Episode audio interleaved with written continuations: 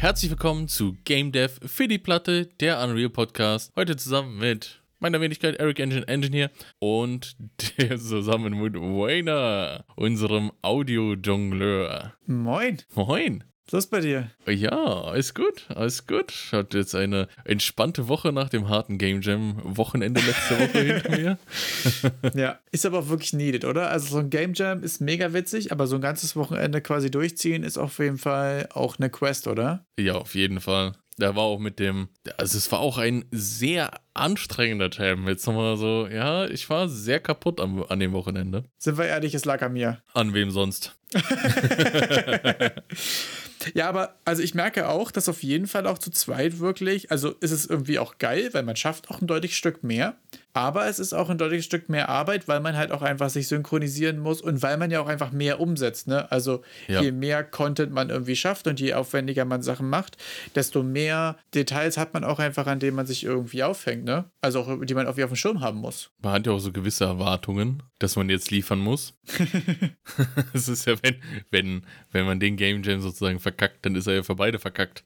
Ja, das, das stimmt auch. Also die, die, die Verantwortung ist irgendwie auch ein ganzes Stück mehr, ne? Also irgendwie so gefühlt auf jeden Fall. Ja, abgefahren. Bist du denn diese Woche nach dem Game Jam noch dazu gekommen, irgendwas an Projekten zu machen? Äh, ich habe nichts gemacht, ehrlich gesagt, groß, äh, großartig. Ich habe mir ein paar Sachen anguckt, die interessant waren. Ich habe ein paar Sachen mitgebracht, über die wir nachher noch sprechen können. Ich habe aber vor allem äh, die paar Tage, die ich noch, äh, die ich noch zu Hause war, also äh, um mal kurz Kontext zu geben, wir haben auch die letzte halbe Stunde hier gerade ein bisschen äh, noch an Technik gebastelt, weil ich quasi gerade in der, in der Ferienwohnung mit meinem Steam Deck sitze und mein gesamtes Setup hier aufgebaut habe und äh, wir doch ein paar, paar Linux-Eigenheiten hatten. Aber generell muss ich sagen, dass es mega gut geht mit dem Teil. Bin äh, nach wie vor großer Fan. Und dementsprechend habe ich ja quasi nur zwei Tage gehabt, bevor ich ähm, schon wieder unterwegs war und habe da noch schnell äh, versucht, ein paar von den anderen Game Jam Entries zu spielen, weil man ja daraus auch echt ultra viel lernen kann und mitnehmen kann, muss ich sagen. Was sind deine größten Takeaways von den Game Jam Games? Also ich habe auf jeden Fall so zwei, drei Sachen gesehen,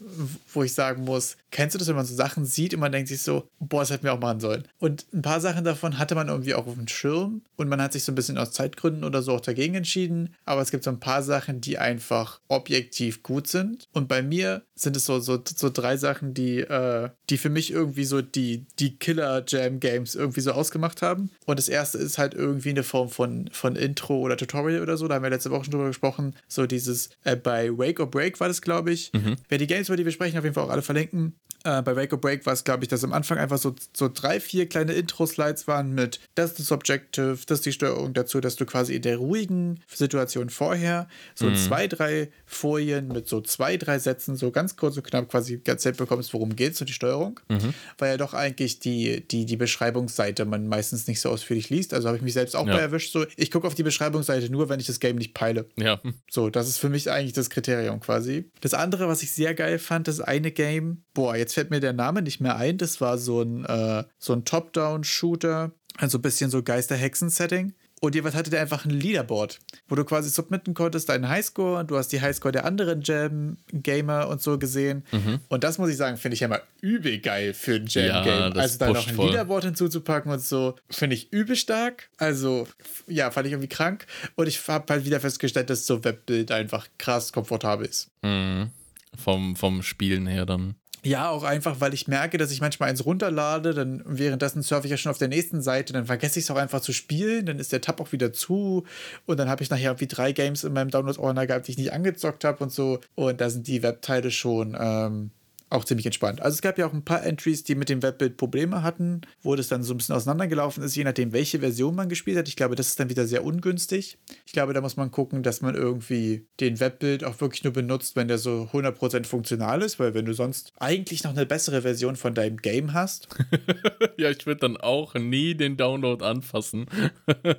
genau, also ich, also als, als Spieler muss ich auch sagen, hat man da auch meistens ehrlich gesagt eine eher kurze Lunte und sagt, okay, ja, geht nicht, halt okay, next. Ja. Und auch als, ähm, als jemand, der gern Feedback haben möchte, finde ich es voll schwierig, wenn du Feedback zu einer objektiv nicht funktionierenden Version von deinem Game bekommst, so. Oder schlechter funktioniert oder andere Timings oder so auch, ja. Wenn dann die Probleme gehighlightet werden, die du dann quasi mit dem Download gelöst hast. Und dann so, ja, das Feedback dann für dich nicht so wertvoll ist in der Form, dass es ja, habe ich auch gemerkt, habe ich auch auch schon verbessert, aber du hast es dir nicht runtergeladen. Genau, das ist dann halt irgendwie auch, auch schwierig, glaube ich. Also da ist auch so ein, man hat ein Bild und der sollte eigentlich das, das funktionieren. Ich glaube, da muss man wirklich gucken, dass das auf allen Plattformen gleich ist. Auf der anderen Seite wahrscheinlich auch nicht so leicht. Also ich hatte ja im vergangenen Jam mit Unity das Glück, dass ich nur Web gemacht habe und das hatte eigentlich die ganze Zeit durchgängig funktioniert, bis auf, bis auf ähm, Skysphere Gate. Da hatte ich ja auf jeden Fall Probleme mit Materials und so, aber ähm, genau, das fand ich auf jeden Fall ein bisschen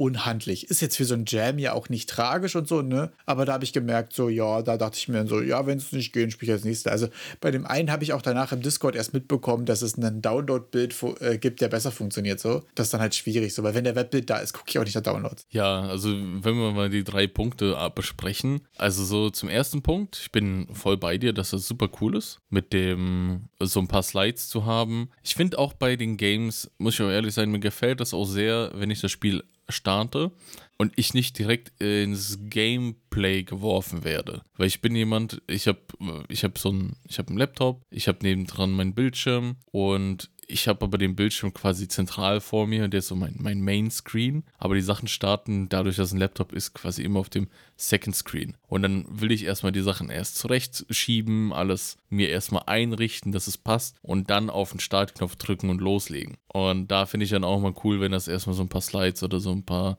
zumindest nicht direkt einen ins Gameplay reinschmeißt. Ah, okay. Obwohl ich da auch wieder in der guten alten, sollte man Menüs in Game Jam Games machen, Diskussion bin, weil so ein Kackmenü, finde ich, macht häufig einen schlechteren ersten Eindruck, als wenn du in ein Game direkt reingeworfen wirst, was gut aussieht dafür. Aber es ist wahrscheinlich auch eine Glaubensfrage. Ja, ich, ich glaube, so bei einem Webbild wäre mir das Menü gar nicht so wichtig, weil ich quasi den, den, den Rahmen dazu, das, das Rahmenprogramm schon offen habe die ganze Zeit, also dann im Browser. Dann ist es ja. okay, wenn ich da auf Play drücke und es geht direkt los. Aber wenn ich jetzt äh, irgendwas runterlade, und es starte, dann will ich da doch eher, also ist es ganz persönlich, dass ich immer erst Menü haben will und dann äh, ganz rudimentär einfach der Name, Menü mit jetzt klick drauf und dann geht's wirklich los. Ja, interesting auf jeden Fall. Zum zweiten Punkt, also da, ich, ich, sehe einfach nur, wenn ich das jetzt auf unser Game versuche anzuwenden, ich glaube, da hatten wir auch echt einfach gar keine Zeit. Also fürs Menü wir sind ja bis zum Ende haben wir ja hier reingehasselt und ja. am Menü ging schon nichts mehr äh, zu machen. Und wir haben es ja noch nicht mal hingekriegt, irgendwie den Score zu speichern, was ja dann vorausgesetzt wird für ein Leaderboard. Und ja, ja. das war so, ja.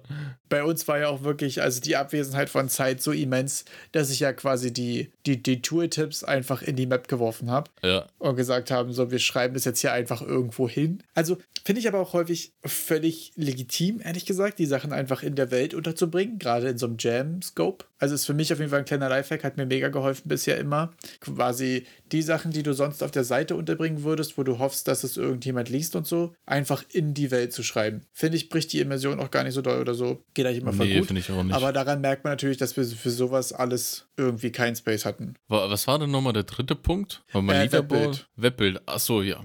Gut, beim Webbild, auch mit dem Runterladen, äh, ich weiß gar nicht, ob du, ob dir bewusst ist, dass es den Itch Launcher gibt, den Itch.io Launcher. Den benutze äh, doch, ich gerne dann zum Zocken von den ganzen Games, die eben nicht als Webbild da sind. Das stimmt, den habe ich sogar installiert und ich habe ja sogar bei Gridpunk Survivors das so gemacht, dass das dann noch ging, damit runterzuladen und so. ja. Aber ich habe beim Jam total nicht daran gedacht, ehrlich gesagt. Doch, das ist jetzt. Aber das ist ja voll gut. Ja, weil dann kannst du auch die ganzen, also ich habe mein, mein Download-Ordner ist relativ groß und gefüllt und dann entpackst du die ZIP-Dateien, dann landen die wo ganz unten auf einmal und das ist Exakt, ein, ja, das ist der Hassel. ein Generve, das ist der Hassel. Und ich bin dann nach einem Game Jam, möchte ich die Sachen auch alle wieder runter haben. Und da ist der Itch Launcher einfach Bombe. Ja, ja, mega stark. Weil dann kannst du es, du, du öffnest, der Itch Launcher ist quasi sowas wie ein kleiner Webbrowser. Öffnest die Itch-Seite, kannst direkt im Launcher auf Install drücken. Das installiert dir das Game, also lädst runter, installiert dir das. Und du bist auf der Webpage, kannst dir in der Zeit die Webpage so ein bisschen anschauen und dann rein starten ins Game,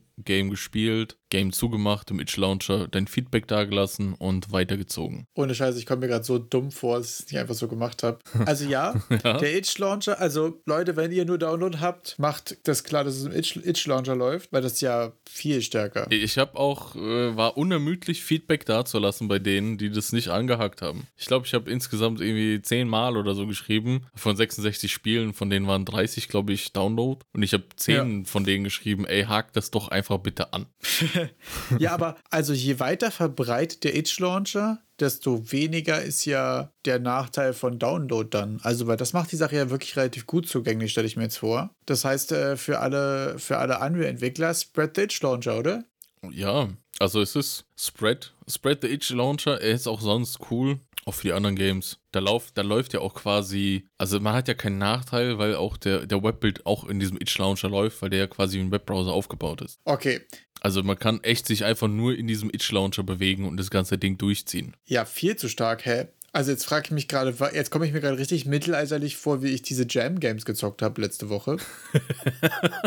ist ja fast ein bisschen peinlich, ehrlich ja. gesagt, wie ich die Games gezockt habe, so mit runterladen und mit Rechtsklick Extract hier. Extract, und genau, das ist auch das, der Vorteil, das musst du ja gar nicht machen. Einfach peinlich. Du, du klickst einfach Install, der macht das alles für dich im Hintergrund. Ja, total. Und du hast nicht dieses Ordnermanagement mit, mit tausendmal Windows No Editor oder so. Ja. Weil, weil die, weil die, weil man als Game Jam Dude nicht darauf kommt oder dazu kommt, seinen Ordner richtig umzubenennen oder einfach den Standardscheiß lässt, weil eben der Schuh drückt. Ich bin gerade wirklich, ja, bin gerade von meiner, von meiner eigenen Unfähigkeit überwältigt, muss ich sagen. Aber Leute, Itch äh, Launcher ist schon cool. Kann man mal machen. Ja, beste. Wir packen auf jeden Fall äh, den Link in die Beschreibung auch. Äh, gönnt, gönnt euch. Und wir machen mal nur einen Screenshot und markieren da, wo ihr einen Haken setzen sollt, damit der Itch Launcher auch funktioniert. Mit eurem Game. Ach, bei euren Games, die ihr hochladet, ja. Das ist eine gute Idee. Weil ich glaube, das war nicht so leicht zu finden, hast du ja gesagt. Ach, naja, wenn du weißt, wo es ist, ne? Also, wir können ja mal ganz kurz den, den Spoiler schon mal rausnehmen.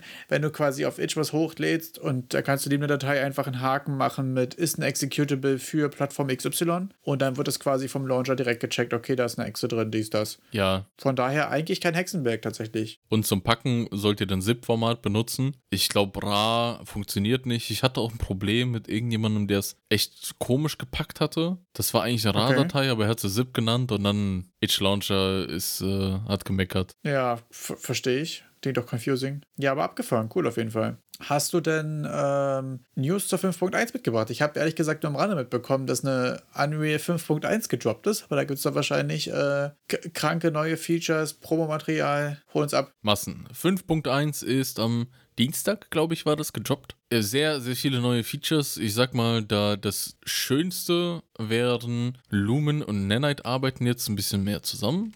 Wir haben dazu jetzt auch äh, massenweise tollste Links. Und zwar einmal erstmal die Release Notes äh, für alle, denen das jetzt nicht ausreicht, was ich hier sage. Könnt ihr in den Release Notes schauen euch das Ganze durchlesen. Ich fasse mal zusammen. Lumen arbeitet jetzt besser mit Nanite zusammen. Ihr habt mehr, mehr FPS. Es ist performanter geworden. Die beiden haben Upgrades erhalten. Insbesondere Foliage, also das Grünzeug mit Bäumen, hat äh, gute Upgrades gekriegt. Denn jetzt kann endlich, könnt ihr Foliage mit Nanite verwenden. Und yes. Lumen arbeitet jetzt korrekt mit Foliage zusammen, dass äh, dieses Subsurface Scattering funktioniert. Also so ein Blatt ist ja gewisserweise schon lichtdurchlässig. Und vorher war es dann so, dass bei Lumen es unter den Blättern zu dunkel war, weil die das komplett ah, okay. abgeschirmt haben, als wäre es einfach nur eine Plane im Raum. Und jetzt lassen die mehr Licht durch, sagen wir mal so. Und ja, funktioniert einfach besser. Dann Support für Large World Coordinates. Also können wir jetzt mal abnerden. Vorher, die Vektoren waren äh, 32-Bit-Floats. Okay. Und jetzt haben sie die für die World Partition Systems haben die es auf die 64-Bit-Floats umgestellt. okay. Also auf, auf Double heißen die dann, ne? Heißen die dann Double? Ach, ihr wisst schon. Wir haben jetzt 64-Bit Fließkommazahlen. Sehr gut. Was heißt das? Ähm, wir können jetzt, äh, die haben irgendwas von, vorher konnte man irgendwie 7000 Kilometer oder so äh, funktionierten störungsfrei und jetzt irgendwas so 88 Millionen Kilometer, also so. ich sag Alles mal, klar. reicht sogar für deine kleine Space Opera, also. Naja.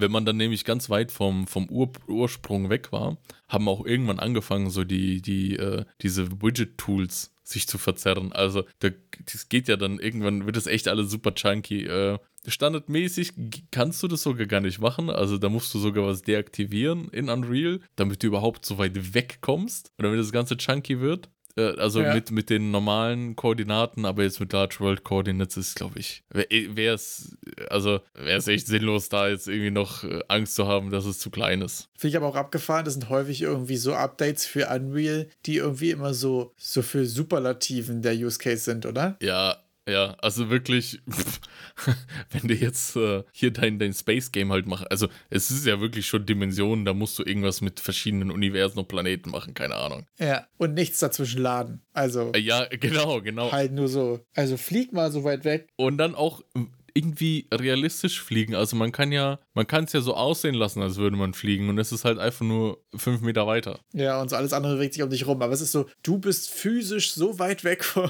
deinem Startpunkt. also da musst du auch erstmal den Use Case für finden. Ja, ja, also vielleicht suchen die den Use Case auch jetzt so ein bisschen Richtung Simulation, aber da kommen wir später noch dazu, nachdem wir so ein paar neue Features durchgenommen haben. Denn ein neues Feature wäre auch noch so Machine Learning Deformer für Meshes, für Static Meshes. Also das dann mit irgendwelchen Machine Learning Sachen. Für so Collision-Kram und so, oder was? Äh, nee, die, dieses äh, Skeletal Mesh Skinning. Ah, okay. Also, dass die Weights durch Skeletal Meshes gemacht werden. Am einfachsten, da gibt es direkt auf dem ersten Link, den wir euch zeigen, äh, im Unreal Blog gibt es so einen kleinen Slider, wo man rechts und links schieben kann und sich das mal vergleichen kann, wie das aussieht, wenn das per Hand ges geriggt wurde oder so, die Weights verteilt wurden und einmal mit dem ML, also mit dem Machine Learning Modell dahinter. Könnt ihr mal vergleichen und einfach mal sagen, was für euch realistischer aussieht? Ja, ziemlich cool auf jeden Fall. Weil die Machine Learning Modelle, die können dann abhängig von der Skeleton Pose verteilen die, die Weights. Äh, Also es ist schon krasserer Scheiß. Ah, Ich weiß aber noch nicht so ganz, ich habe noch nicht so ganz durchgeblickt, ob man jetzt dafür ähm, Maya braucht, weil das irgendwie mit einem Maya-Plugin zusammenhängt. Es, es klingt cool. Klingt auf jeden Fall sau cool. Abgefahren, ja. Meta Sounds hat auch noch ein paar weitere Features und ein paar Notes bekommen. Also wer da Bock auf Meta hat, der sollte hier immer die neuen Unreal-Versionen mitreiten und sich den ganzen Kram ansehen. Wenn, wenn die Release Notes zu trocken für euch sind, dann könnt ihr auch den Unreal Stream dieser Woche euch anschauen. Ah, okay. Denn da ging es auch um, um die Unreal Engine 5.1 Features. Finde ich ehrlich gesagt meistens für den Überblick und so auch immer angenehmer, wenn da neue Sachen rauskommen. Also, weil die, der Changelog ist ja doch auch immer riesig und die Blog-Einträge und so, da gibt es ja immer mega viel. Ich finde meistens diesen Stream dazu immer ziemlich entspannt und dann kann man sich bei den Sachen, die man interessant fand, irgendwie nochmal reinlesen. Ich habe auch mehr so den Stream dann so im Hintergrund laufen, wenn mal was erwähnt wird, wo ich sage, oh, das klingt interessant, dann kann man ja mal äh, wieder den Fokus auf den Stream richten und mal sehen, ob man in den Release Notes mehr Informationen dazu findet. Damit wären wir 5.1 technisch abgefrühstückt. Ja, nice. Und sonst gab es aber auch ganz viel Kram. Wir haben ja drüber gesprochen hier dieses Jahr, was soll man denn da für, was soll man mit diesen Large World Coordinates machen? Da geht man ja schon hier in Richtung Simulation und da kommt auch ganz viel diese Woche von Unreal, von Epic. Und zwar hat Microsoft das Project Air Sim gemacht oder macht das Project Air Sim und Epic bietet mit der Unreal Engine ein Framework, um autonome fliegende Vehikel in Unreal zu trainieren mit, re äh, mit realitätsnahen Daten, dass man das Ganze einfach durchsimuliert. Und diesen Okay, cool. Kleinen Drohnen halt, ja, die Möglichkeit bietet, äh, in diesem Machine, also in, in diesem, in dieser Unreal-Szene, in der Unreal-Welt, einfach sich auszutoben. Also äh, 10.000 Flüge in Unreal sind schneller gemacht als in der Realität und durchsimuliert. Das habe ich ja auch schon mal gehört, ja. Das hatten wir ja auch neulich mit diesem einen Bundle, dass man dann Daten in Unreal generiert für Machine Learning. Ach so, ja, stimmt. Und wenn, wenn ihr euch doch mehr für Autos interessiert, äh, macht das ein, ein anderes Team für autonome Vehikel auch mit Unreal. Also es ist, diese Woche war so schon Simulation ein nicht allzu kleines Thema. Und besondere das Training von, von solchen autonomen Vehikeln innerhalb von Unreal äh, wurde öfter erwähnt. Und durchsimuliert sind wir jetzt für alle autonomen Belange gewappnet. Können wir nochmal zu einem kleinen Blogpost kommen, wenn ihr euch für Cross-Platform Networking interessiert. Da hat äh, Epic von dem Developer von dem Game Stride. Hat er einen Tech-Blog-Post äh, auf Epic, auf unrealengine.com ähm, gemacht, indem wirklich, wie wir das kennen von Epic mit Tech-Blog-Posts, die sind lang, die sind ausführlich, die haben Beispielcode. Wen Cross-Plattform-Stuff interessiert, der sollte sich das ansehen. Da ist auch ganz viel C++-Code, also wer Network, networken will, wer Server machen will, wer Online-Stuff machen will in Unreal, der sollte sich eh nicht vor C++ scheuen. Und äh, wer da noch ein bisschen sich fragt, wie fängt er dann am besten an oder ich möchte jetzt das Ganze Cross-Plattform äh, initiieren, der kann sich mal diesen Tech-Blog durchlesen. Du meinst, wer diese oder andere Schmerzen haben möchte, kann es sich auf jeden Fall gerne mal anschauen. Also Server und so Zeug. Ich habe diese Woche mich auch ein bisschen mit, nach, nach unserem Wochenende, so mit, mit GitHub, habe ich mich dann mal mit Perforce beschäftigt, was man so machen kann, was man dafür braucht. Oha. Und auch mit Servern beschäftigt. Und ich habe von Dingen, ich habe Probleme kennengelernt, die ich nicht kennen wollte. Neu, neues Spektrum von Problemen hast du gefunden, absolut, ja? Absolut, Also die ganzen IP-Adressen. Ich wusste nicht, dass man als normaler Mensch zu Hause eine dynamische IP-Adresse hat. Das heißt, ihr bekommt von eurem Provider immer mal wieder eine andere IP-Adresse zugeordnet. Was gerade frei ist, das kriegt ihr. Richtig. Aber natürlich, um erreicht zu werden, solltet ihr am besten eine statische IP haben. Also irgendwas, was was man halt so statisch da reinschreiben kann. Wenn ihr, also das macht man dann für, für irgendwelche Server, die immer erreichbar sein sollten. Aber es gibt dann auch wiederum Anbieter, die nennen, die geben dir dann irgendwie so dynamische, also mein Gott, keine Ahnung. Ich bin da noch am Recherchieren. Es klingt ja fast schon, als hättest du da mehr Ahnung mit diesen IP-Adressen. Nee, so gar nicht, ehrlich gesagt. äh, ich könnte sonst hier auch noch weiteres gefährliches Halbwissen einfügen. Ich hätte gesagt, wenn du jetzt da einen interessanten Guide oder irgendwas gefunden hast, dann kannst du ihn auf jeden Fall auch gerne mal adden.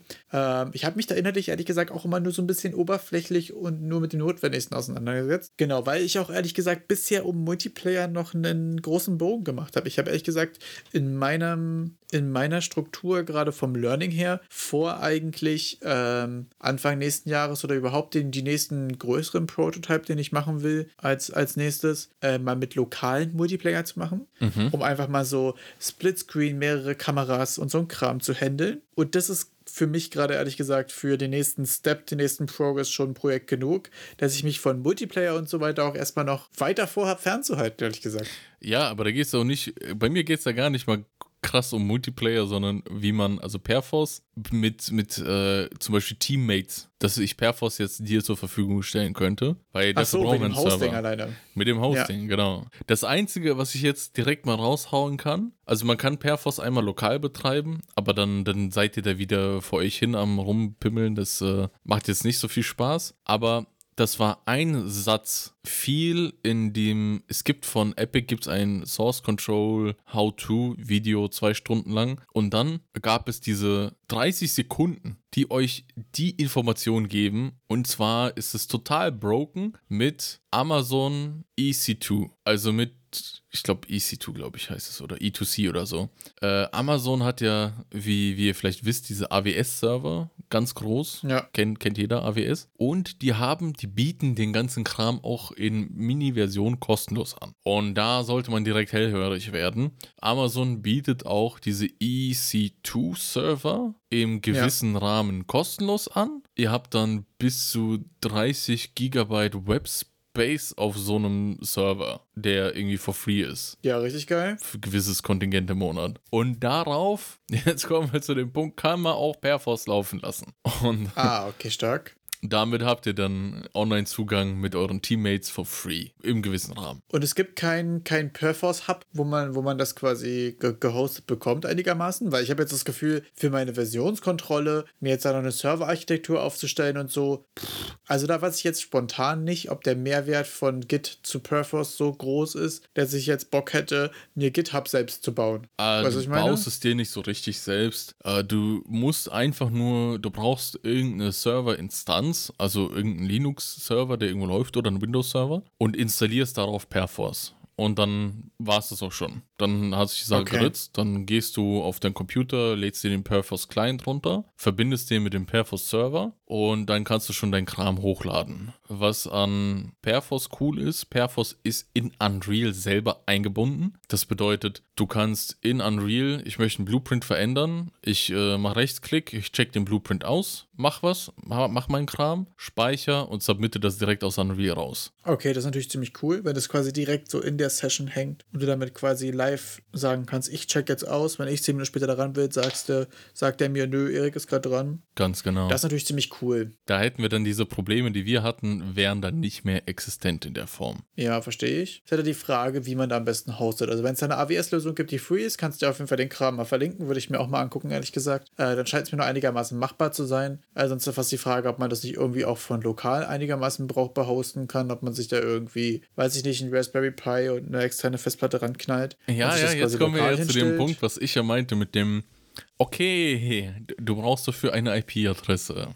Dann gibt es ja sowas wie statische IP-Adressen. Als Privatmensch kriegst du die jetzt nicht unbedingt direkt angeboten. Und dann kam ich auf einen Service, der solche, der irgendwie Dy- Dynamic DNS oder so ein Scheiß. Also Leute, jetzt auf ganz gefährlichem Halbwissen unterwegs. Ich bin da noch dabei, mich irgendwie reinzuziehen.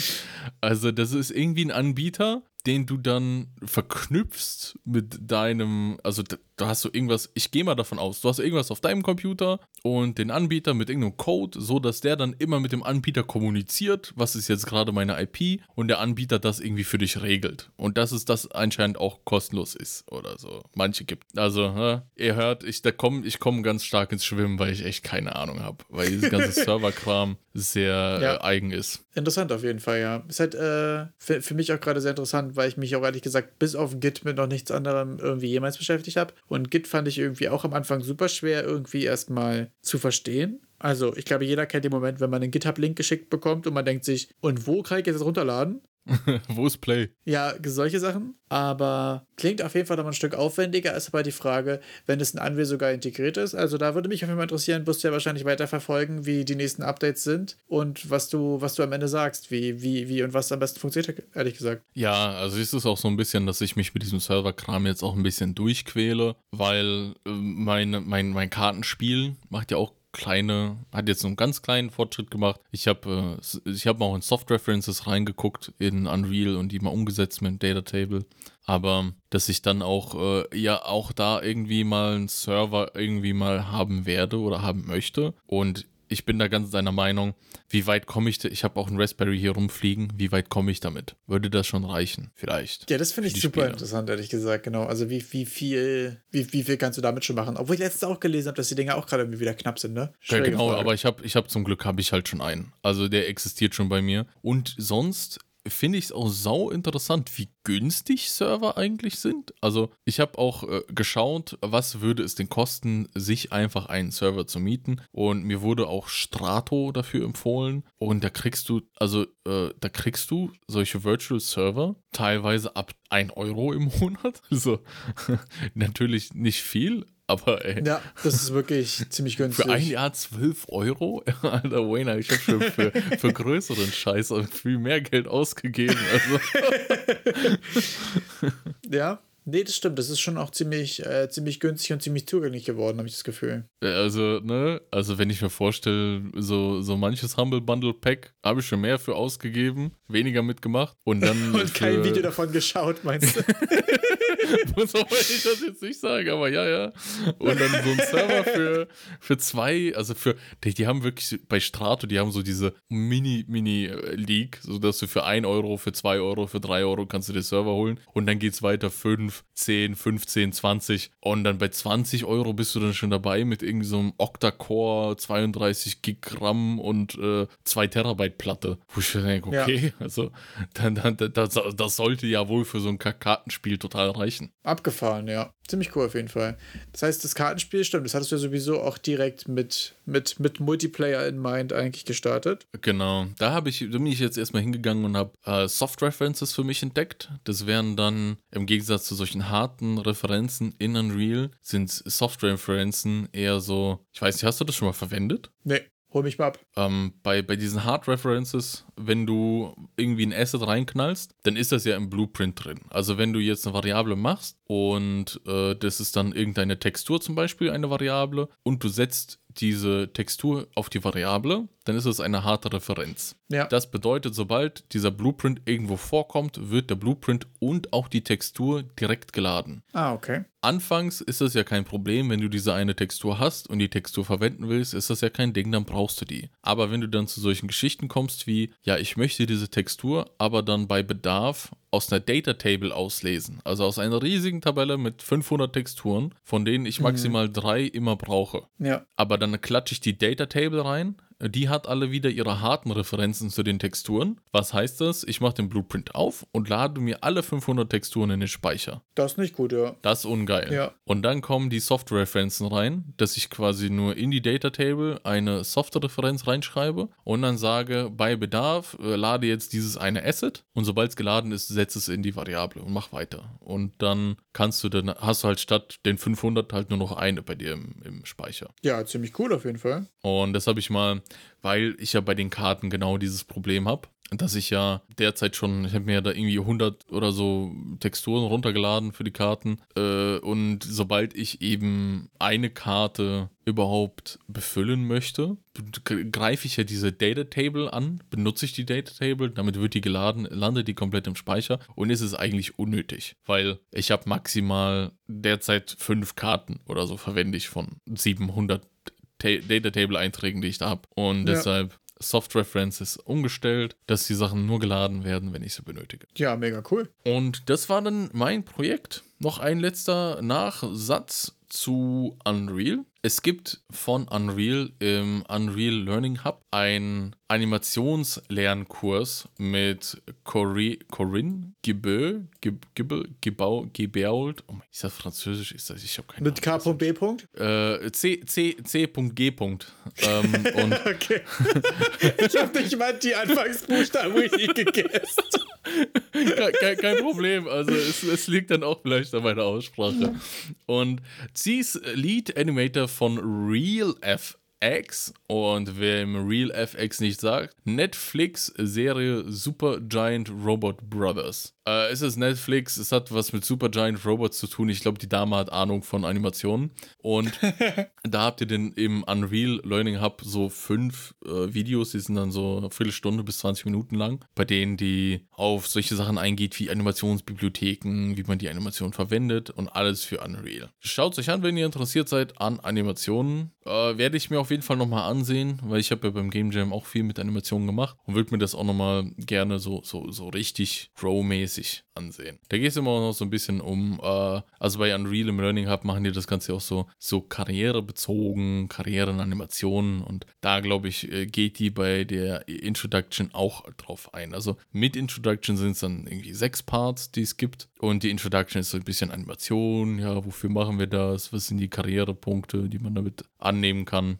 Ja, ziemlich cool auf jeden Fall. Finde ich gerade gut, wenn die auch mal so ein bisschen Kontext dazu geben, weil ja viele Leute das auch einfach so äh, lernen oder sich dafür interessieren, ohne konkret im Kopf zu haben, was man tatsächlich machen kann. Ich glaube auch, dass viele Leute, die irgendwie so Game Engines lernen, eigentlich gern programmieren würden und so, gar nicht so auf dem Plan haben, dass mit einer Engine zu arbeiten nicht zwingend bedeutet, mit Games zu arbeiten. Sondern dass es auch super viele, Klammer auf, auch sehr gut bezahlte, Klammer zu, Berufsfelder gibt, wo du mit Engines arbeitest und nicht an Games arbeitest, sondern dass es da einfach super viele Bereiche gibt und mega viele interessante Felder und so, wo man echt übel viel coolen Scheiß machen kann. Ja, Simulation, äh, pff, Fernsehen, alles Mögliche. Genau, also ich habe jetzt aktiv gedodged, äh, sp- spezielle Sachen aufzuzählen, weil es gibt echt viel zu viel. Ähm, aber auf jeden Fall immer super interessant, wenn da auch einfach Kontext gegeben wird. Ja, also finde ich auch cool. Äh, ich habe vorgestern, glaube ich, ich habe jetzt seit, seit knapp zwei, drei Tagen auch wieder Internet äh, und habe was sehr Geiles auf Reddit gefunden. Und zwar seit langem mal wieder ein richtig offizieller Content der Woche von mir. Content der Woche. Genau das. Äh, da hat jemand auf Reddit ein Video gepostet, das heißt Juice Your Game in 60 Seconds. Und das ist quasi so ein Top-Down-Shooter, ähm, hat so ein bisschen, so ein bisschen Tron-Style. Also sehr so, so, geometrisch, wird viel mit Licht gemacht und so. Und der hat quasi mal einfach von seinem Top-Down-Shooter so Game Juice quasi in, ich glaube, 20 Schritten oder so gemacht.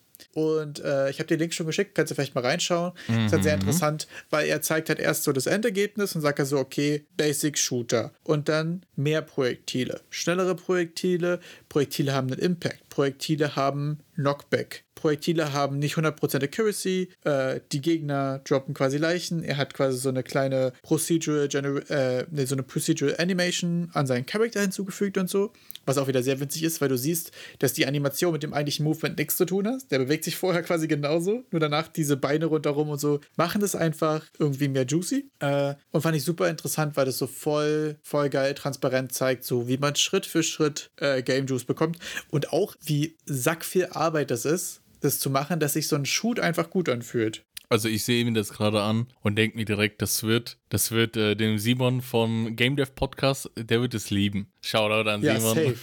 Safe.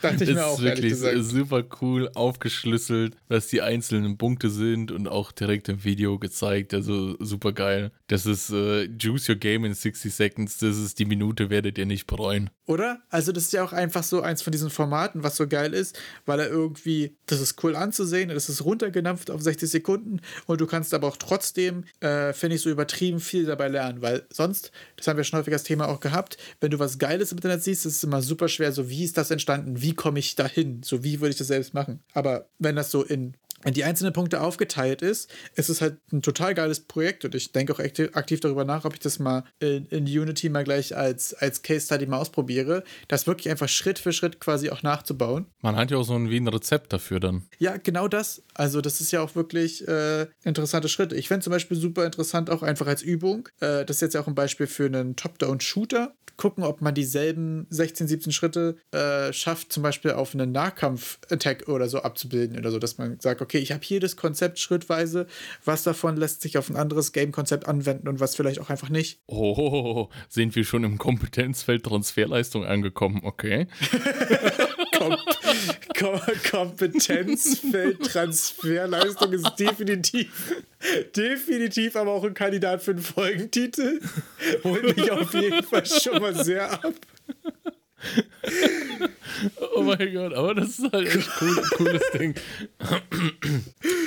Ja, direkt. Kennst du das, wenn es manchmal so, so, so, so, Wortgruppen gibt, die man einfach so geil findet? Ich finde anekdotische Evidenz auch ein viel zu schönes Wort, beziehungsweise Wortgruppe irgendwie, weil das immer so, so schön sagt mit, ja, ja, deine Story ist cool, aber das heißt nicht, dass es immer so ist. Und das klingt aber auch einfach so gut, wenn man sagt, ja, also vielleicht handelt es sich hierbei um anekdotische Evidenz. Ich liebe sowas.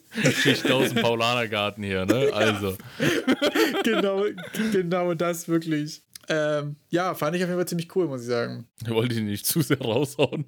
Aber ja, ich würde es auch interessant finden, mal zu sehen, wie du das umsetzt. Doch, ich, ich also man hat ja dann dadurch, jetzt ist es ja so, wir sehen quasi nur die Schritte und das Ergebnis, aber mich würde auch ganz, ganz krass interessieren, wie es dann konkret umgesetzt ist an den Punkten. Besonders finde ich interessant die, äh, die Animation von den Beinchen, das könnt ihr euch dann mal ansehen, das war glaube ich einer der ersten Punkte. Das sind so, so, ja. so, so spinnenartige Roboterbeine und ja. wie der die Schritte setzt. Das würde ich, das würde mich mal interessieren. Das ist so eine, das sieht für mich im ersten Moment aus so ein bisschen wie so eine Procedural Animation. Ja, safe. Also ich glaube, sogar, also diese Spinnenbeine sind ja eigentlich immer so Procedural Animations Topic 1 sind immer Spinnenbeine, habe ich das Gefühl. Mhm. Genau, wollte ich sowieso auch mal machen, ehrlich gesagt. Ist bei mir auch auf jeden Fall ein Thema. Wo ich aber jetzt die Gefahr sehe bei diesem kurzen Juice Your Game in 60 Seconds äh, Format, dass das doch sehr viel Komplexität sehr schnell so abstrahiert. So, ah ja, Schritt 1, mach geile Procedural Animations für die Beine. So, ja gut. ich glaube, das okay, ist so alleine schon drei weg. Wochen drei. Ja, genau. Und dann habe ich so, okay, kann ich Haken an die 1 machen. Gut, let's go an die 2. Ja, das stimmt natürlich. Das ist bei so krass runtergedampften Content ja immer so, dass das auch ähm, die Sachen sehr abstrakt darstellt und so. Aber ähm, ich finde sie dann schon doch deutlich greifbarer, als wenn sie einfach so als Gesamtpaket sind. Weil manchmal mhm. hat man so ein, okay, hier ist, hier ist was, das sieht scheiße aus und dann habe ich nur kurz Partikeleffekte, Procedure Animations, Sounddesign, äh, Hit-Feedback und das draufgepackt und dann sah das so aus. Und dann bist du so, okay, das sieht geil aus und du weißt aber nicht so richtig, äh, was halt was für, wie halt was für ein Impact so. Von daher finde ich das schon noch ein bisschen äh, transparenter. Aber du hast natürlich ja. recht, das ist safe nichts, was ich jetzt irgendwie in der Woche hinbekommen würde. Das wäre bei mir wahrscheinlich eher einfach so zwei, drei Monate, dass man das wirklich so gut hinbekommt. Also das ist ja auch einfach wirklich ein sehr starkes Endergebnis. Du hast es ja auch gerade noch relativ gut aufgedröselt. Ich glaube, die meisten sagen dann ja, and then I added some game juice und dann bist du so, okay. ja. Dann habe ich Saft okay, drauf getan. ja. Okay, falsches Bild im Kopf. Unangenehm, sehr gut. Jetzt habe ich vergessen, was ich sagen wollte. Okay, dann reden wir über einen kleinen Humble Bundle Deal, den es jetzt gibt. Für alle, den ich jetzt nochmal interessant finde. Da wird mein Finger ganz nervös. Und ich will ihn unbedingt loswerden. Ich habe ja am Wochenende, habe ich ähm, nach längerer Blender-Abstinenz habe ich ja mich an der Fritz-Cola-Flasche äh, versucht und es hat einigermaßen geklappt. Also ich will jetzt nicht. Ist sehr gut geklappt? Es war, es war, es war okay. Ich fand sie jetzt am Ende auch ganz gut, aber ich da, mir fehlt auch noch die Cola drin, aber das ist ein anderes Thema. Es gibt ein Blender Game Art Bundle von Game Dev TV. Ah, okay, stark. Also Guides. Für keine Assets. 25 Öcken kriegt ihr alle 12 Items, äh, die dann sind Blender-Kurse von Game Dev TV. Ah, ziemlich cool. Für verschiedene Punkte. Und zwar so Sculpting, Characters, also 3D-Modeling for Beginners, also diese komplette Blender-Pipeline. Oh, alles die Sachen, die ich mir eigentlich mal angucken müsste. Äh, G ganz genau. Da wollte ich nämlich hier mal kurz einhaken und dich abholen, dass du hier auch, äh, jetzt hast du keine Ausreden mehr, dich vor Blender zu drücken. Ja, wirklich. Also ich merke ja auch, ähm, dass sowas im Blender zu können ganz cool ist, gerade bei mir so. Ich habe jetzt Unity angefangen, wir haben jetzt die letzten Game Jam wieder in Unreal gemacht. Wenn ich Blender beherrschen würde, wäre das auf beide Sachen anwendbar. Tue ich aber nicht, das ist quasi der Nachteil. Ähm, muss ich mir auf jeden Fall mal angucken. Aber ist jetzt gerade frisch draußen, oder? Ist es noch eine Weile offen? Frisch draußen. Äh, Offer ends in 18 days und 20 hours. Also 20 hours? sind wir äh, Tag des Release. Wären das noch 16 Tage, glaube ich. Ja, muss ich mir auf jeden Fall mal angucken. Also ich glaube, ich würde mir mal vorsichtig den 3D-Animationsgrundkurs vornehmen tatsächlich. Also ich bin jetzt gerade bei mir, was meinen Learning Progress angeht, so ein bisschen an dem am Struggle, mache ich als nächstes weiter Procedure Animations oder mache ich doch nochmal eine Runde Rigging und so. Ähm, ich habe ja mein Procedure Animations mit den wobbeligen Cubes äh, eine ganze Menge gemacht und das war auch ziemlich mhm. cool und das will ich irgendwie auch noch äh, so weit fertig machen, dass es gut reusable ist und ich bin auch eigentlich noch nicht so richtig fertig damit. Also ich habe bis jetzt ja quasi nur Idle und Walk Cycles gemacht. Ich wollte eigentlich noch äh, Jump, Stomp, also so, so auf den Boden schlagen und halt normale Attack Animations machen. Aber die sind wahrscheinlich fertig, bevor dieser Kurs ausläuft und dann werde ich mir überlegen, ob ich weiter, weiter Proc-Gen mache, ob ich vielleicht auch mal die Spider angehe oder ob eventuell auch einfach Blender eine gute Idee ist. Ich glaube allgemein Blender, also es war schon, ich empfand es schon zumindest als komfortabel, dass ich zumindest die, die Fäh oder die Sicherheit vorher gehabt, dachte gehabt zu haben, im Blender jetzt easy peasy schnell was machen zu können, wie so eine Fritz-Cola-Flasche. Ging ja, ja, dann auch am stimmt. Ende. Äh, da, wo ich aber gemerkt habe, dass meine Blender-Kenntnisse zu sehr abgebaut haben oder noch nie da waren, war bei den Animationen für die Charaktere. Ich dachte mir auch, komm, ich mache da schnell noch eine kleine Animation im Blender und habe dann doch äh, verdutzt vor der ganzen Blender-Datei, vor der Blender-Szene gesessen und wusste nicht, was ich machen soll. Weshalb ich dann die Sachen mit in Unreal, also mit Unreal noch 4, 27 ohne die krassere, ohne Control Rig, dann einfach mit irgendwelchen. Also ich habe es dann echt mit dem Nippel durch die Lasche gezogen Unreal, ging. aber war, war, jetzt nicht die präferierte optimale Variante. Ja, du hattest es als Frankensteins Animationen bezeichnet, weil du welche Sachen zu, zusammengeflickt hast. Also ich bin aber jetzt, würde ich mich schon halb sicher als Blue, äh, Animation Blueprint Master bezeichnen. Also ich habe Sachen getan, ja. das war schon, ja, also mein Lieblings-Node äh, ist jetzt der äh, Layered Blend. Ab, ja. Ich habe immer unten, oben verschiedene Animationen, manchmal sogar rechte Hand hat andere Animationen als linke Hand und sehr viel zusammengeklatscht. Stark auf jeden Fall, das stimmt. Ja, gerade mit diesem Layern und so kann man ja auch viel machen, ne? Auch wegen diesem, was so, was so diese Offsets und so angeht, da kann man irgendwie mega viel machen, habe ich das Gefühl. Da hast du auch in Unreal übertrieben viel eingebaut schon. Da weiß ich gar nicht, wie bei Unity das da so aufgestellt ist, animationstechnisch. Also im Blender Animationen herstellen ist ja das eine, die quasi dann auf der Engine-Seite auch äh, quasi in, in Benutzung kriegen mit sauberen Übergängen und so ist ja wahrscheinlich auch nochmal ein Thema für sich. Habe ich aber das Gefühl, das war in Unreal immer super gut zugänglich auf jeden Fall. Und dann bei dem Punkt, wo du meintest, mit Procedural Animations weitermachen. Also ich würde schon gerne mal auch mit Procedural Animations arbeiten, aber dann mit so komplexeren Animationen, nenne ich es mal. Also wie zum Beispiel diese Spinnenbeinbewegungen. Ja. Und da habe ich gemerkt, dass ich habe es mal versucht und da fehlt mir ein bisschen dieser klassische Animationsteil, äh, guten Umgang mit einfach guten, fertigen Animationen zu haben, weil das, ich glaube, es einfacher ist, wirklich nur kleine Teile davon irgendwie procedural zu machen und die einen viel größeren Impact haben. Also, dass du deine fertigen Animationen hast und dann irgendwie so ein, so ein Procedural Layer drauf packst, bevor du versuchst, direkt alles procedural zu machen. Du meinst jetzt so wie zum Beispiel häufig auch mit Food IK ist. Du hast ja eigentlich feste Ganz Animationen, genau. nur das genaue Fußplacement ist dann nochmal IK drüber, Ja. damit du eben Treppen und so ein Kram hast.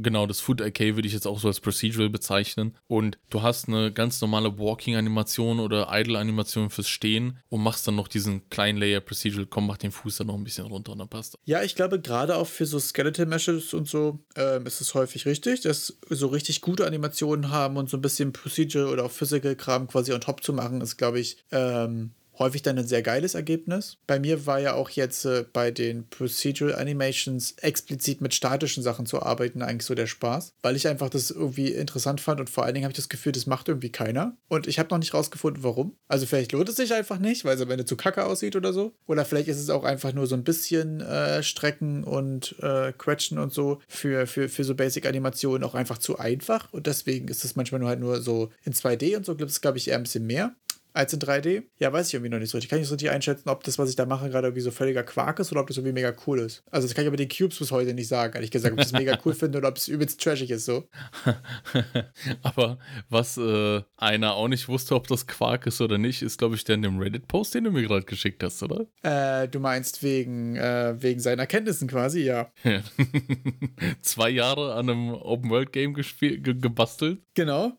Äh, Finde find ich, find ich ehrlich gesagt einen sehr interessanten Post. Also, weil ähm, er hat auch einfach, also, ja, ist ein Reddit-Post mit äh, nach zwei Jahren äh, Arbeiten an einem riesen Open-World-Spiel, Sachen, die ich äh, vorher hätte gern, gern wissen wollen oder die, die, die man, ja, Things I wish I knew, ganz einfach. Äh, und da sind halt so ein bisschen Sachen bei wie, macht dir den Kopf über Speichern und Laden vorher, macht dir den Kopf über ähm, Versionskontrolle von Anfang an und über Navigation Meshes. Da muss man dazu sagen, er hat hier geschrieben, 5 mal 5 Kilometer ist seine Map groß, also wirklich, wirklich groß. Genau, auch so ein bisschen über Texturkram und so. Fand ich auf jeden Fall super interessant, äh, dass er auch sagt, er hätte den MVP irgendwie gerne schneller gehabt, also Minimum Viable Product, quasi so ein bisschen Feedback bekommen vorher und so. Äh, genau, und dass er quasi sich gewünscht hätte, dass er, ähm, dass er ein Kerndokument hat, was so ein bisschen greift. Und ich habe das Gefühl, dass das äh, eigentlich die klassischen Erkenntnisse sind, die alle irgendwie immer haben oder alle Sachen, wofür, wovor dich alle immer warnen. Aber ich fand interessant, äh, insgesamt einfach nochmal einen interessanten Read, eine interessante Zusammenfassung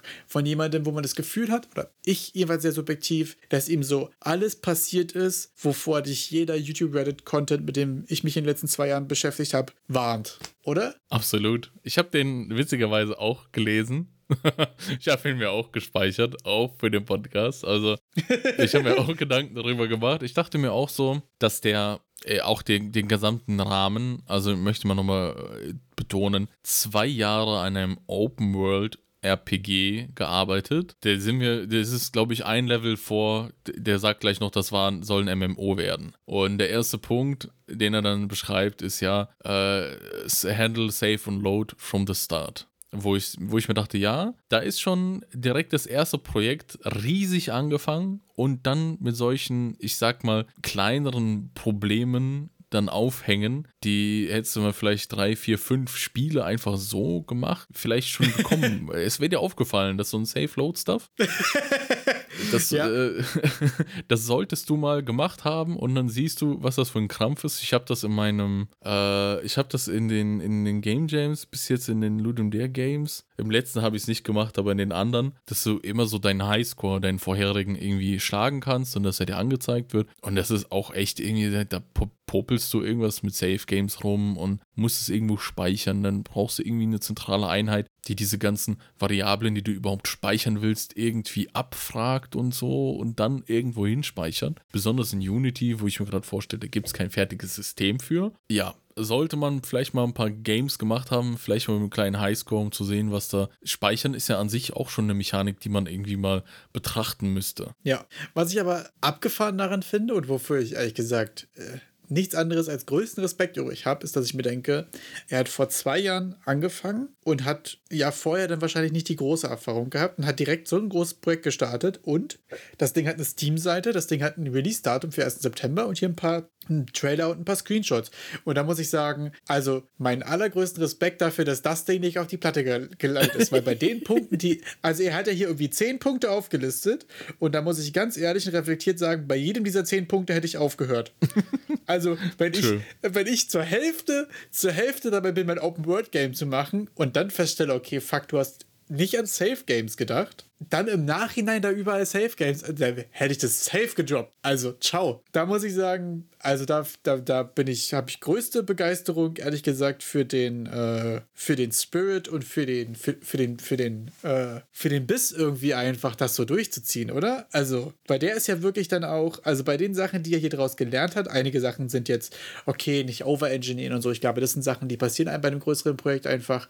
Aber so, so ein paar Kernpunkte klingen auf jeden Fall, als hätte der auf jeden Fall auch einen ordentlich steinigen Weg unterwegs gehabt. Und das so durchzuziehen, finde ich ehrlich gesagt ziemlich krank und mega inspirierend auch irgendwie. Ja, also der Release-Termin, ich habe es nicht ganz mitgekriegt. Ich habe nochmal nachgeschaut. 1. September nächstes Jahr, 2023. Ja, der ist auch wahrscheinlich so, ne? Bis dahin ja. sollte ich, es wird bis dahin nicht fertig sein, sind wir mal ehrlich. Aber trotzdem finde ich den, den Spirit, das so durchzuziehen und so, finde ich krass. Auf jeden Fall, das durchzuziehen, durch die ganzen Probleme, auch an dem Projekt weiter zu glauben und weiterzumachen. Ich wäre wahrscheinlich auch schon längst auf der Platte äh, mit dem Ding und hätte es dann irgendwann gesagt, ah ja, hier hatte ich mal vor, das zu machen. Und wahrscheinlich mit einem neuen Anlauf vielleicht irgendwann mal angetackelt, wenn überhaupt. Aber dann die ganze Zeit durchzuziehen und nichts anderes da, dazu zu machen, so wie ich verstanden habe. Also wirklich nur dieses eine Spiel, finde ich auch krass. Ja, oder? Finde ich auch ziemlich abgefahren. Also da muss ich sagen, weiß ich gar nicht, wie, wie, er, ich glaube, es hat er im Post nicht erwähnt, wie er sich das quasi gewünscht hätte, ob er im Nachhinein gesagt hätte, okay, ich hätte lieber in der Zeit drei kleine Games gemacht. Mhm.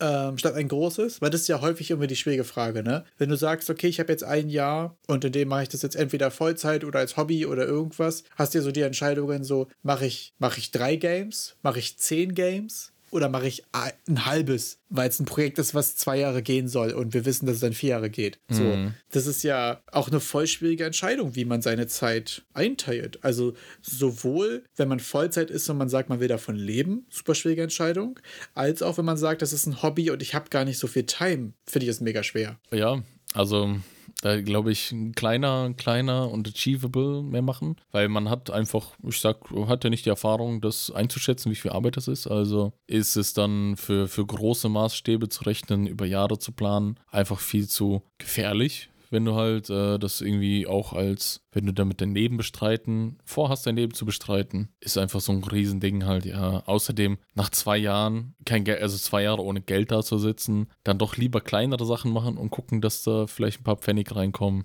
Ist so, ja, meine Meinung ist auch, hast du ja schon wahrscheinlich mitgekriegt mit dem, mach eher ein paar kleine Games, mach vielleicht ein großes, an dem du so äh, arbeitest immer wieder, aber vergiss auch nicht zwischendurch mal so Side-Projects zu machen, so, aber kleine Side-Projects, die du auch abschließt. Ja, total. Also äh, zwei Sachen dazu. Erstmal muss ich sagen, dass für mich das ja irgendwie gerade dieses Jahr sehr gut funktioniert hat. Ich habe ja Good Punk was gemacht, was eigentlich nur einen Monat gehen sollte und dann waren es drei. was sich aber trotzdem gut anfühlt für mich, was, was zu haben, was sowas wie fertig ist. Ich muss, ich mache irgendwann nochmal die Edge-Page quasi ordentlich so. Bis jetzt ist das äh, Game ganz gut rund von der Experience so. Die Seite ist aber halt so ein, hey, hier ist das Game. Fertig. Mhm. Da ist kein Screenshot, gar nicht so. Ah, und jetzt noch die, die zwei Game Jam Games. Ähm, fühlt sich für mich ehrlich gesagt gerade so, wenn man jetzt zum Ende des Jahres hin auch so ein bisschen reflektiert und guckt, äh, ziemlich gut an, was fertig bekommen zu haben. Äh, weil ich finde, Sachen zum Abschluss zu bringen, ist irgendwie auch ein Skill, den ich irgendwie lernen muss, viel was so, wenn es so darum geht, das richtige Scope zu finden und so eine Seite mhm. zu machen und so ein bisschen zu gucken, wo teilt man sowas und wie teilt man sowas und wie kriegt man Feedback und so. Das sind ja Sachen, die man auch irgendwie üben will und muss, bin ich der Meinung. Deswegen mag ich das irgendwie sehr, kleinere Projekte zu haben und die einfach auch abzuschließen, um eben diesen Abschluss und es auf eine Seite zu laden und so ein Kram auch einfach häufiger durchzuspielen und nicht nur Spielentwicklung selbst. Ich glaube, das hattest du mal ganz schön formuliert mit dem, ja, man will ja irgendwie jetzt nicht drei Jahre in das Spiel investieren und dann vor dem Punkt stehen und ah, ah, okay, da muss ich jetzt zum ersten Mal äh, mit meinem Herzensprojekt jetzt gucken, dass ich irgendwie eine Steam-Page mache. Ja, genau das. Genau, da fand ich mich ziemlich interessant hier, der Twitch-Streamer Pirate Software, über den wir schon häufiger gesprochen haben, äh, der zum Beispiel ist ja schon mega lange in der Industrie und so weiter. Und als der sein Studio gegründet hat, hat er auch gesagt, wir machen jetzt erst ein kleines Game und dann machen wir ein großes Game und dann machen wir wieder ein kleines Game. Fand ich auch interessant, dass selbst Leute, die irgendwie 20, 30 Jahre in der Industrie sind, Gott, keine Ahnung, wie lange der in der Industrie ist, aber mega lange. Ich will jetzt hier mich nicht auf Zahlen äh, festnageln. Aber dass selbst der sagt, okay, wir sind jetzt hier ein neues Studio gegründet und wir machen jetzt erstmal ein kleines Game. Ich glaube, das hat irgendwie einen Monat oder zwei oder so, haben die sich Zeit genommen und haben einfach ein kleines Game rausgebracht. Und haben Steam Achievements gemacht und haben eine Steam-Seite gemacht und Steam-Trailer und äh, Pricing und überall auf der Welt und was du eben alles so machen musst. Und das finde ich abgefahren, wenn selbst die Leute, die krass viel Ahnung haben, sagen, wir spielen das hier mal erstmal mit einem kleinen Game durch, weißt du? Ja, auch, ich finde auch, man darf nicht unterschätzen, wie viel, also so ein Team das, das, dauert, dass so ein Team sich mal einspielt, auch so ein kleines Projekt, dann super, dass die sich so mal zueinander finden. Ja, total. Wie arbeitet der, was kann man von dem, was hat der überhaupt für Fähigkeiten? Also ohne dann nicht die, nicht die Bewerbungsfähigkeiten, wo man eh am Ende jede Programmiersprache, die man irgendwie aussprechen kann, reinschreibt, sondern was kann der wirklich? wenn, wenn ich dem jetzt sage, hey, model mir das mal, wie macht er das? Funktioniert das dann oder ist er, meldet er sich jetzt drei Wochen lang nicht mehr? Haben wir, hat man dann auch mit dem kurzen Spiel die Möglichkeit, sich zueinander zu finden und so die ersten Reibungsverluste einfach bei einem kleineren Projekt zu haben auch gerade was so, was so Tools angeht und so, dass man irgendwie Git hat und dass man irgendwie, wo man Sachen tracken, dass man mal sagt, okay, mach du mal ein bisschen das, dass dann derjenige auch weiß, was du damit meinst und wo man das trackt und wo man das hochlädt und wie man es synchronisiert und alles sowas. Auf jeden Fall super interessant, das bei einem ersten Projekt einfach zu klären. Ja, und wie wir wissen, aller Anfang ist schwer und manchmal das richtige Ende zu finden, auch nicht so leicht. Und